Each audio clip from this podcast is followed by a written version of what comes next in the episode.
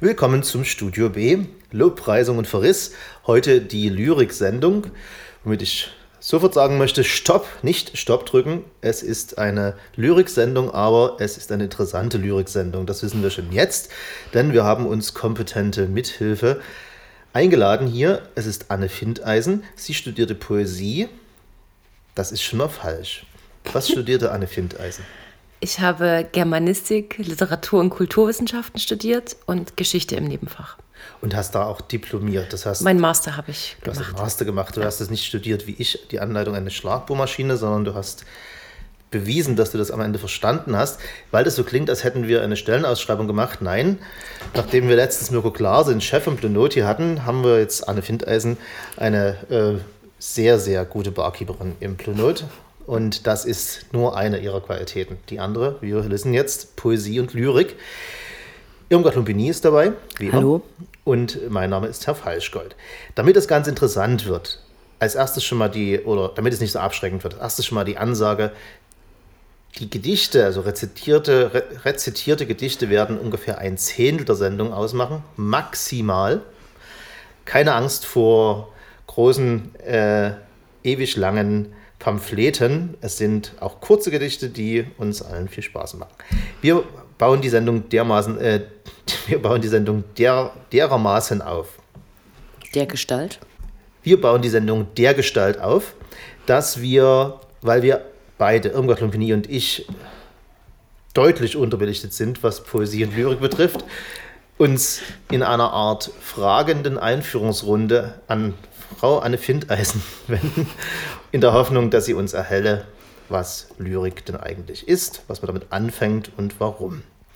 Danach machen wir etwas komplett Neues und zwar, wir nehmen uns drei Gedichte, jeder hat sich eins rausgesucht, es wird vorgetragen, ohne den Autor zu nennen und äh, dann wird es kurz rezensiert. Danach haben wir drei längere, wohl ausformulierte und voraufgenommene Beiträge. Wir haben eine Interpretation eines Gedichts von Rielke, von Anne Findeisen. Wir haben eine Rezension, Interpretation. auch Interpretation von Nikos Albion Mirror. Loritz, The Velvet Undercorns Albion Mirror. Gesungen von Nico. Das kommt von Irmgard Lumpini und Herr Falschgold essayiert um sein Lieblingsgedicht von äh, Jochen Dieselmeier herum, also sein Lieblingsgedicht der deutschen Sprache regelrecht, so äh, hypen möchte ich das schon. Und es ist von Jochen Dieselmeier und er heißt Eines Tages. Anne Findeisen, Master in Literatur. Was fangen wir mit Gedichten an? Warum sind sie so unpopulär? Populär? Weil wir haben die erste Sendung nach sieben Jahren Studio B über Gedichte. Das ist eigentlich ein skandalöser Vorgang, oder? Wir haben, wir haben Dokumentationen, wir haben äh, Bücher der schrägsten Machart, aber Gedichte haben wir noch nie besprochen, oder? Ich glaube, es liegt daran, dass äh, je mehr Worte du hast, desto besser kann es erklärt werden, desto einfacher ist der Zugang dazu. Ich glaube, dass Gedichte und Lyrik einfach sehr viel schwerer zugänglich sein können. Oder wird eine künstliche Mauer aufgebaut? Von Wissenschaftlern oder so. Also ich finde gerade das Schöne an Gedichten ist, dass sie halt nicht so lang sind wie ein Buch. Das wäre nämlich auch gerade mein erstes Argument Und gewesen. Und ähm, man sozusagen mit wenig Worten eine Geschichte erzählen kann. Also das ist das, was mich an Gedichten fasziniert. Okay, aber dann scheint ja, da die, da die Hemmschwelle ja existiert, kein Mensch liest Gedichte. Es stimmt, es stimmt nicht ganz. Michael, Michael Genderkinger liest zum Beispiel sehr gerne die Gedichte. Verallgemeinerung im Sinne von kein Mensch liest Gedichte im Verhältnis. Ganz viele Leute lesen Bücher, jeglicher Qualitätsstufe, aber Gedichte liest faktisch niemand. Dieses Niemand meine ich. Und dann scheint ja offenbar ein Respekt vorhanden zu sein. Oder kannst du dir, kann, da du, du machst ja, hast ja diesen, dieses, dieses Fach studiert und bist ja auch hier in der Sendung heute, weil du explizit Gedichte liebst. Und kannst du dir eventuell gar nicht vorstellen, dass man sie nicht lieben kann? Oder kannst du dich in denjenigen hineinversetzen, der sagt, Gedichte, naja, anstrengend? Also ich muss erst mal eins dazu sagen. Ähm, und zwar sind bei mir im Studium Gedichte äh, eher nebensächlich gewesen. Und äh, das Wissen, was ich darüber habe, habe ich mir vielleicht auch größtenteils selbst angeeignet, weil ich sie halt gern lese. Und äh, vielleicht habe ich jetzt einen Faden verloren. Ja, das ist ja nicht so wild. Äh, die Frage ist, die, die Frage war, warum, warum? lesen Leute nicht mehr Gedichte? Ja, vielleicht ähm, find, also vielleicht werden die schon in der Schule verdorben, indem sie halt Gedichte interpretieren müssen und irgendwas in diesen, aus diesen Texten herauslesen müssen. Das finde ich zum Beispiel schon mal irgendwie falsch. Also man kann auch ein Gedicht lesen und es einfach schön finden, weil man halt für sich was darin entdeckt. Und wenn man für sich darin nichts entdeckt, ähm, ist das auch okay. Und wenn man halt in der Schule beispielsweise vielleicht dazu gezwungen wird, ihr müsst das jetzt interpretieren, dass man das so ein bisschen verdirbt. Die Frage ist, das wäre, also ich hätte eine, zweiteilige Frage. Gibt es eine Anleitung fürs Gedichte lesen? Regelrecht konkret? Gibt's in, kennst du ein Buch, wo man sagt, lies das Buch mal, da wird, da wird dir gezeigt, wie du Gedichte liest?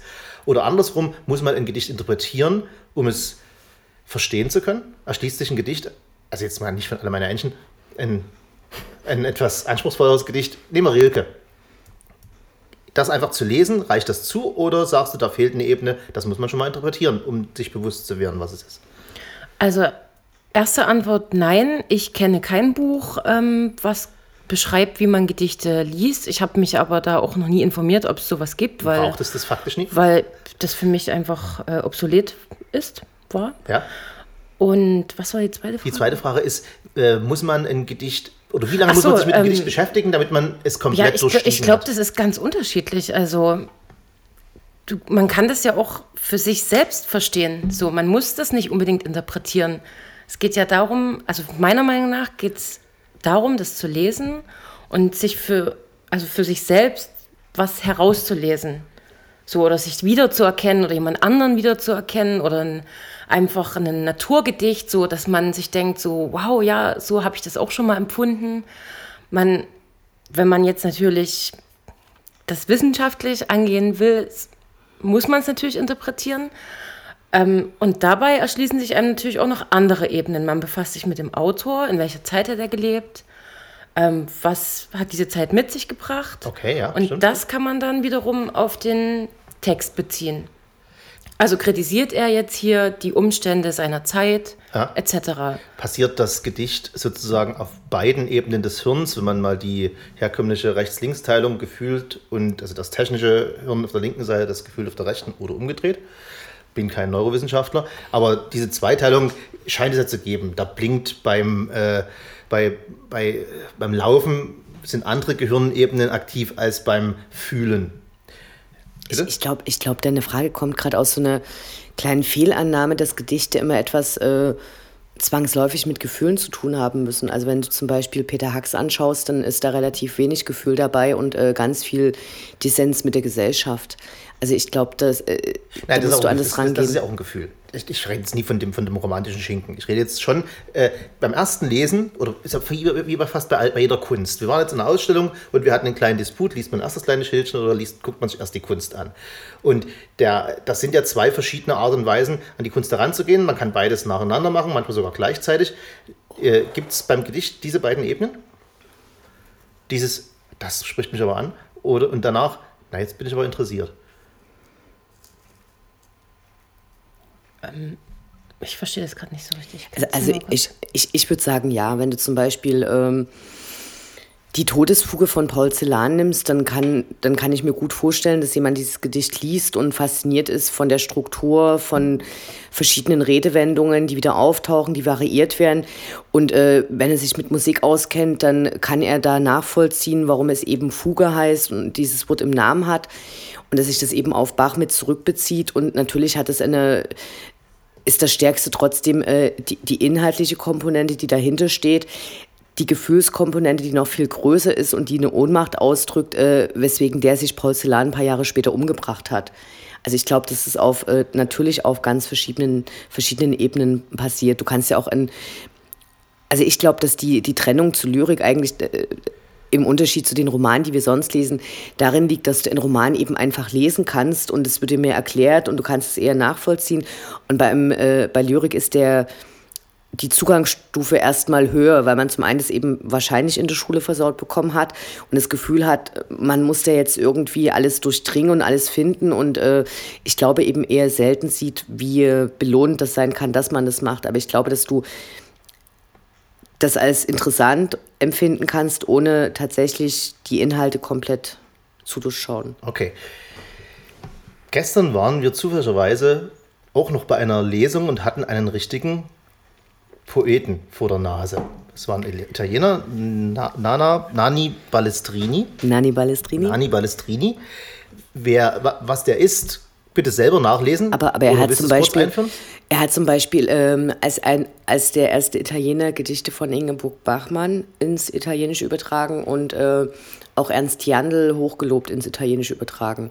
Um der, diese Lyrikkomponente. Genau. Und der hat, der, der hat eine. Äh, einführend hat er ein paar Worte gebra gebracht, gebracht, die interessant waren und ich habe fast ein bisschen zu spät so richtig reingehört, verstanden, was er eigentlich sagen will und ich versuche es mal wiederzugeben. Und das war mir nämlich eine, eine Komponente, die mir noch nie aufgefallen war. Er hat sich wie einführend ans Publikum gewandt und hat gesagt, ihr könnt nicht erwarten, dass ihr heute hier glücklich und zufrieden rausgeht, weil meine Gedichte habe ich nicht für euch geschrieben. Das ist nicht wie früher in der Antike. Das, das war mir, das du, du nix schon, das scheint allgemein äh, unter äh, Leuten mit Diplom eine Weisheit zu sein, die völlig äh, Usus ist und ich habe sie noch nie gehört. Früher war es wohl so, so habe ich es verstanden, dass ein Poet vor einem Publikum saß und das Publikum hat ihn gebeten, eine, ein, ein, ein, ein Gedicht zu schreiben oder zu, zu, zu erfinden und so zu rezitieren. Er sprach sogar von, äh, man hätte früher Poeten dafür bezahlt. Und da diese Verbindung direkt zwischen Publikum und Poeten durch den Druck und jetzt durch Medien allgemein, durch die Vervielfältigungsmöglichkeiten weg ist, sitzt der Poet eigentlich nur noch für sich alleine da und hat gar kein richtiges Publikum mehr ist das eine, eine war, ein, war ein interessanter Gedanke. Sag mal was dazu.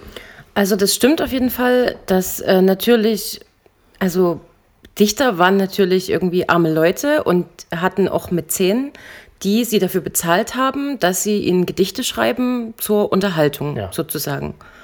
Genau. Ja, und heute? Heute sitzt man, macht man das für sich eigentlich, ne? Ja, also naja. Ja, Geld verdient kein Mensch mehr damit das, das ist halt die Frage so. Also, wenn ich ein Gedicht schreibe, dann schreibe ich das natürlich in erster Linie für mich. Mhm. Und was du gesagt hast, ähm, ich mache das nicht, damit ihr das versteht, ähm, da gehe ich äh, mit, weil das ist ja auch das, was ich meine. So, der Autor schreibt ein Gedicht. Nehmen wir jetzt mal den, der das quasi für sich schreibt. Ja.